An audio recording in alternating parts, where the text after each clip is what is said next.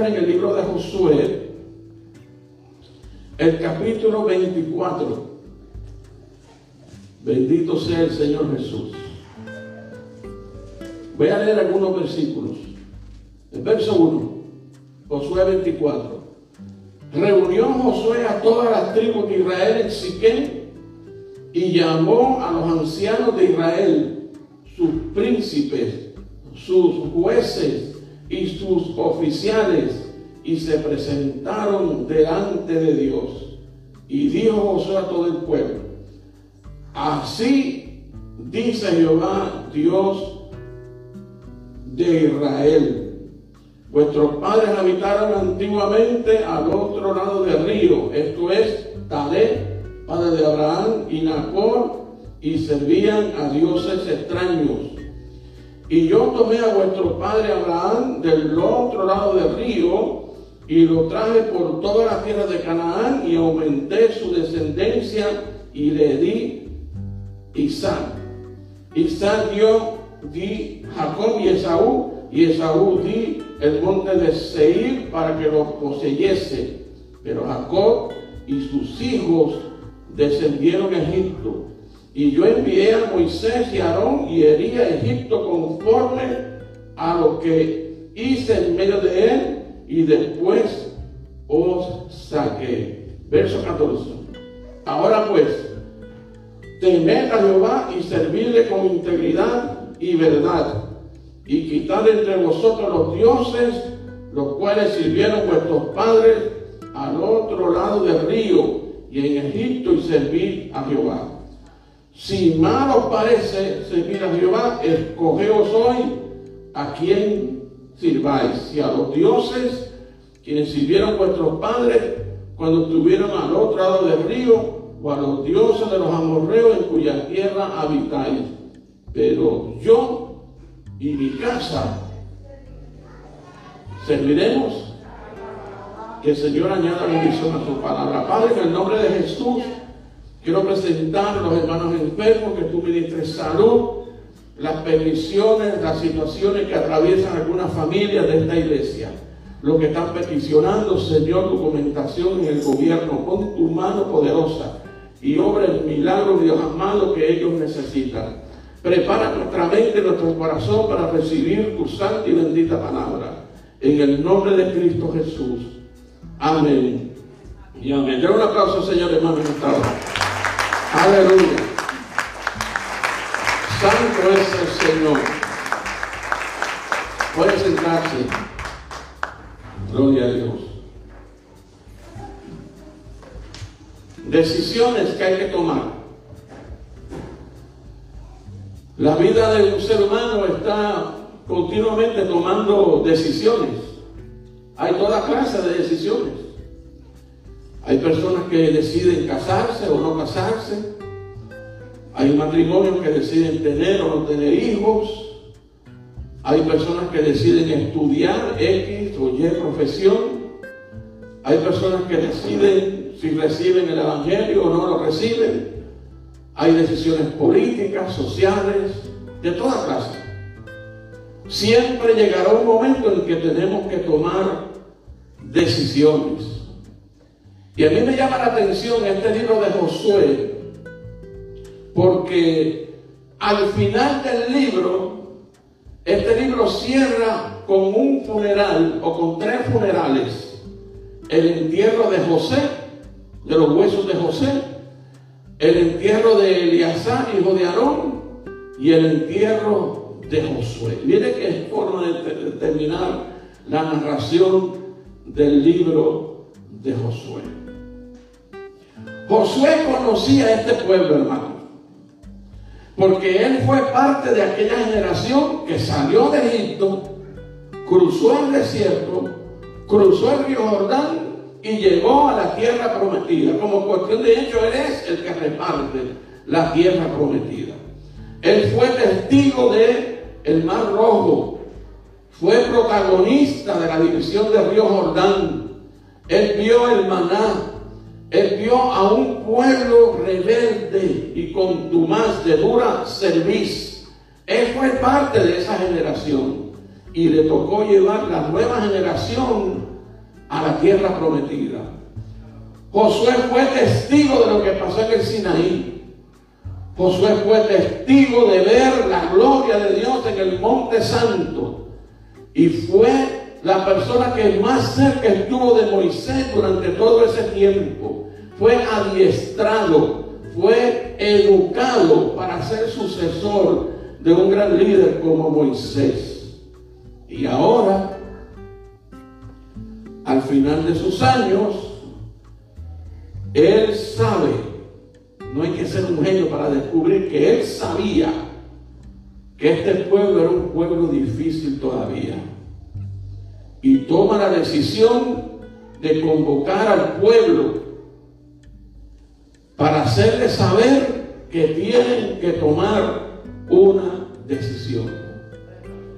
Y mire cómo lo hace, convoca a los ancianos convoca a los jueces, a los oficiales, la gente que conocía bien de cerca al pueblo, la gente que manejaba los conflictos del pueblo, la gente que manejaba los problemas de matrimonio, de familia y de los hijos, las personas que sabían si eran o no servidores del Señor. Él los convoca en Siquem lo reúne. Y lo primero que hace Josué es hacer un recuento de su historia. Y le menciona a Nacor, le menciona a Taré, y le menciona a Abraham, y le menciona al hijo milagroso, al que anunciaron, anunciaron que nacería, pero que pasaron 25 años para que se cumpliera la promesa. Él hace un recuento de todo el trasfondo de esta gente de todo lo que pasó en su historia. Le menciona la esclavitud, le menciona el rol de Moisés y de Aarón. Menciona cómo el Dios de los cielos los liberó de la esclavitud de más de cuatro siglos en Egipto. Y cómo Dios le entregó la ley. Y cómo Dios los soportó durante todo el desierto proveyéndoles comida y agua hasta que llegaron a Canaán. Y se, y se encuentran ahora con una generación que de acuerdo al capítulo 5 que yo les prediqué unos meses atrás, no habían celebrado la Pascua y los varones no se habían hecho la circuncisión, que es la señal del pacto. Una generación que cruza un desierto guiados por el Señor y no conocían al Señor. Entonces uno se pregunta, ¿por qué termina este libro con tres funerales? Termina con el funeral de su líder. Termina con el hombre de la fe como Eleazar. Y se cumple que al enterrar los huesos de José era un testimonio, como dice la carta a los hebreos, de que ellos iban a poseer la tierra. Los líderes no te van a durar toda la vida. Llegará el momento que usted tiene que tomar una decisión de, seguir adelante sin que tengas a las personas que estás acostumbrado. Los pastores no duran toda la vida. Los profetas no duran toda la vida. Moisés no duró toda la vida. Josué no duró toda la vida, ni Aarón. Ninguno de ellos duró toda la vida. Pero tú tienes que llegar a Canaán. Y yo le hago esta, esta observación a esta iglesia. Cuando pasa esta cuestión de la pandemia, a mí me encantaría tener un culto donde yo escuche cómo usted se convirtió a Cristo. Yo quiero que tú repases tu propia historia de dónde Dios te sacó a ti. ¿Quién eras tú antes de conocer a Jesús de Nazaret? Que tú repases en esta tarde de dónde Dios te ha sacado. ¿Cuál fue el Egipto que tú viviste y que necesitas recordar hoy y decir, Señor, te doy gracias porque me sacaste del pecado, del lodo, de la ignorancia, de la esclavitud, de los vicios, porque no te conocía. Y que hoy estás aquí en este templo y me estás viendo a través de este sistema, que tú puedas decir, gracias Señor, porque he sido liberado y soy libre y soy salvo. No en Vale Hebreos 2.3 dice, ¿cómo escaparemos nosotros si descuidamos una salvación tan grande? ¿Qué excusa tendríamos nosotros si descuidamos una salvación como esta? En Josué había una tremenda preocupación. Él sabía que esto era un pueblo propenso a la idolatría. Él sabía que en las naciones que quedaron alrededor eran naciones idólatras, con cultos que atraían mucho. Él sabía que espiritualmente hablando, esta generación no tenía capacidad espiritual para enfrentarse a esas tentaciones. La misma preocupación tengo yo. Y la misma preocupación tienen los pastores. Digo, los pastores que aman su iglesia. Porque esta bendita pandemia que no acaba, se está socavando la espiritualidad de mucha de nuestra gente. Como si los años han pasado y no hemos podido poner un fundamento sólido en la vida de la iglesia. La pandemia está separando los que verdaderamente están sembrados en Cristo Jesús y aquellos que son creyentes nominales, genéricos, híbridos. Cuando más necesitamos una iglesia que se mantenga firme, que se mantenga como un testimonio ante este mundo, entonces cuando más débiles nos estamos viendo ante la comunidad y ante el mundo. No puede el mundo secular definir la iglesia. Nosotros somos los que decir, definimos al mundo. A mí nadie me va a decir que Cristo no es Dios. No, Cristo es el Señor. Cristo es Dios siempre, desde antes de la fundación del mundo. A mí nadie me va a decir que el Evangelio no tiene poder para transformar vida. Sí tiene poder para transformar vida. El Evangelio transforma a toda persona que reciba a Cristo Jesús. Sea rico, sea pobre, tenga o no tenga vicio, problemas de alcohol, de droga, no importa, sea un agnóstico, un ateo, no importa. Si abre el corazón a Jesús, el Señor transforma esa vida para siempre. Y lo hace creyente y lleno del Espíritu Santo de Dios. Nosotros no caminamos en este mundo como un pueblo sin esperanza, sin rumbo. Nosotros sí sabemos para dónde vamos y tenemos esa certeza de fe en nuestros corazones. Josué hace un llamado a este pueblo y le dice tres cosas, le pide tres cosas. Estamos rodeados de naciones enemigas de Dios. Estamos rodeados del culto de Moroc, de Baal, de Astarte, de muchos cultos marísimos que atentan contra la moral del pueblo de Dios. Pero yo les digo a ustedes que hay que temer y hay que servir. Y temer aquí no es agarrarle miedo. No, si Dios no nos llama a nosotros a tener miedo. ¿Por qué usted tiene que tener miedo a Dios? No dice la carta a los hebreos que nos acerquemos con confianza al trono de la gracia si eres lavado en la sangre de Cristo, usted es un hijo de Dios de verdad. Y los hijos no le temen a los padres, se acercan, los abrazan y le dice, ama Padre, papito, yo te amo, yo te quiero, tú eres mi Dios, tú eres mi redentor. Es que tiene que haber esa confianza con un creyente. Temer de respetar su presencia. Temer de tomar las cosas de Dios en serio temer, como les predicé hace unas semanas atrás, que nuestro ejemplo puede traer personas al Evangelio o pueden alejarlos del Evangelio.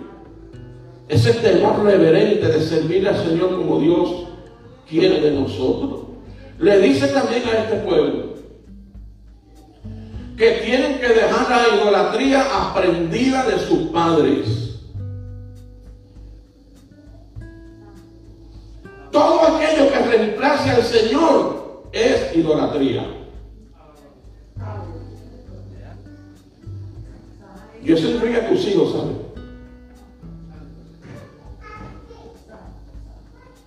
A mí me da un coraje cuando yo escucho el matrimonio reuniones que hemos tenido que dice, tienen problema el papá y la mamá y dice, yo por mi hijo sí, ¿verdad? Mi hijo es primero que mi esposo. Pues mire usted se equivocó, ¿sabe? Usted no solamente se equivocó, usted se metió contra el tránsito en la 195 hasta Providencia. ¿Quién llegó primero? El esposo. Es que ese no es el orden bíblico de que los hijos se anteponen al esposo o a la esposa. Es que no es el orden bíblico que tu esposa sea tu Dios primero que Cristo. Eso no funciona así, hermano. Quizás esa es la raíz de tu fracaso. Esa es la raíz del fracaso de muchas instituciones. Todo aquello que reemplace al Señor es idolatría. Y hay idolatría aprendida.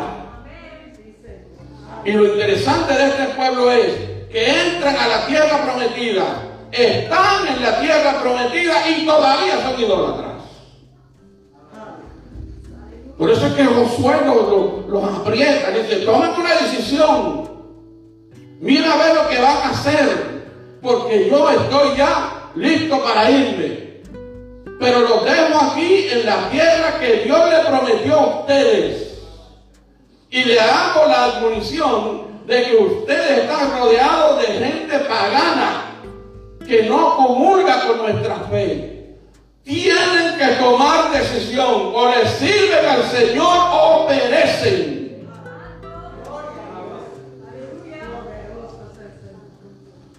Y la misma exhortación se la hago a esta iglesia, a todo aquel que me está escuchando. O agarramos en serio el Evangelio o usted hermano perece, se acabó, no tengo otro mensaje para usted.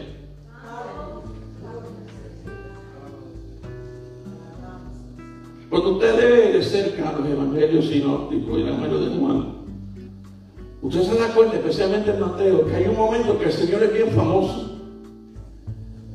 Hay multitudes que le seguían, hermano. Pero cuando el Señor comenzó a hablar del reino y de la disciplina del reino, la gente se fue. Y hay un incidente que Jesús le dice a sus propios discípulos, si ustedes se quieren ir, también se pueden ir. Porque son momentos decisivos. Y esta pandemia es una oportunidad para que usted se decida. Vente del lado de Dios. Ven con nosotros y te haremos bien. Y lo tercero que le pide Josué, hagamos una resolución. Siempre dejamos las resoluciones para diciembre, ¿verdad, hermano? Yo llevo 13 años aquí en iglesia, llevo 13 años fallando la misma resolución. ¿Usted sabe cuál es? Este año sí que voy a rebajar. Llevo 12 años pidiéndole perdón al Señor porque no cumplo con esa resolución. ¿Y sabe cuántas más ustedes tendrán? Que no la están cumpliendo.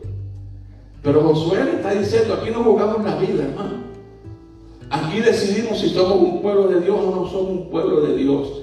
Lealtad al Señor. Y ahí es que usa esa expresión poderosa. Mi casa y yo serviremos a Jehová. Mi casa y yo seguiremos a Jehová. Josué da el ejemplo. Puede estar toda la vida Josué con ellos y eso no significa nada. Porque la decisión la toma usted. Pueden tener líderes, famosos o no famosos, pastores famosos o no famosos. Pero al fin y al cabo la decisión la toma usted. Ahora se fue Josué, ahora se fue Eliazar, se enterraron los huesos de José. ¿Qué queda? Los testimonios ya acabaron. Ahora queda tú. Tú tienes que aprender a caminar en el Señor. No puedes estar toda la vida buscando una muleta en que apoyarte, buscando apoyo todo el tiempo en los demás. Usted es responsable de caminar delante del Señor Jesús. Esto es una aventura de fe y de esperanza y tendrás que seguir con tu propio compromiso y sumisión al Señor. Termino con esto. Recuerda que tú tienes el poder de Dios en ti. Tú puedes cruzar el Mar Rojo. Tú puedes cruzar el río Jordán. Tú puedes vencer cualquier obstáculo que se presente. Si Israel lo venció, tú también lo puedes vencer. No hay mares, no hay ríos, no hay pruebas, no hay enfermedades, no hay crisis que usted y yo no podamos cruzar en el nombre que es sobre todo nombre. Si el Señor está con nosotros, ¿quién contra nosotros? Nada nos podrá arrebatar ni separar del amor de Dios que es en Cristo Jesús, Señor nuestro. El poder del Espíritu Santo está en ti. Recuerda que tienes la presencia de Dios en ti. Israel tenía el arca como símbolo de la presencia. El arca representaba esa presencia continua de Dios en medio del pueblo. El arca es el símbolo de Cristo en el Antiguo Testamento. Qué bendición tiene usted y yo que por medio del Espíritu Santo somos empoderados por la presencia de Cristo en nuestra vida. No tenemos que cargar un arca como hizo Israel. Nosotros llevamos a Cristo en nuestros corazones. Bendito sea su nombre para siempre. Yo no sé si usted lo sabe, pero la presencia de Cristo es real, es verdadera, es auténtica, se manifiesta, habla, nos toca, nos redarguye, nos corrige, nos inspira, nos ilumina, porque Él habita en nuestros corazones. Habita en tu corazón, iglesia.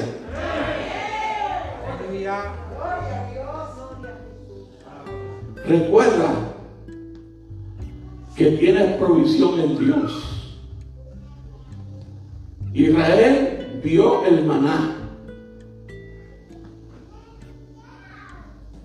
En medio del desierto Dios le dio comida. Algunos protestaron por el maná. Que querían un combo de eso de refresco con pan y todo, pero eso no cae, no cae así. Cayó el. Dios proveyó al pueblo. Y Dios sigue proveyendo a su iglesia. Y de esto sabemos nosotros que muchas veces hemos vivido momentos difíciles en nuestras finanzas y siempre Dios abre una puerta y nos bendice. Digan iglesia amén. ¿Usted, ¿Usted lo cree? Usted ha experimentado, ha tenido esa experiencia de que usted dice hasta aquí llegó, no hay más nada, se acabó. Pero Dios que la sabe, Dios que conoce, Dios que te ama, toca puertas, toca corazones y del norte, del sur, del este, del oeste aparece la bendición de Dios y nos sorprende mi Dios con una bendición. Y tenemos que decir gracias Señor porque tú has hecho provisión. No te olvides que tienes el poder de Dios no te olvides que tienes la presencia de Dios y no te olvides que tienes la provisión de Dios. El maná nunca te va a faltar. A mí me encanta mucho la manera de Juan. Y una de las razones por las cuales me gusta mucho la manera de Juan es cuando Cristo dice, yo soy el maná vivo. Si tú comieras de mí, tendrías vida también. Yo soy el maná vivo que descendió del cielo. Hoy toma la decisión de servir al Señor. Dios no nos trajo hasta aquí volver atrás. Nos trajo a poseer, a conquistar nuestra herencia espiritual. Que el Señor le bendiga, hermano, que el Señor le guarde.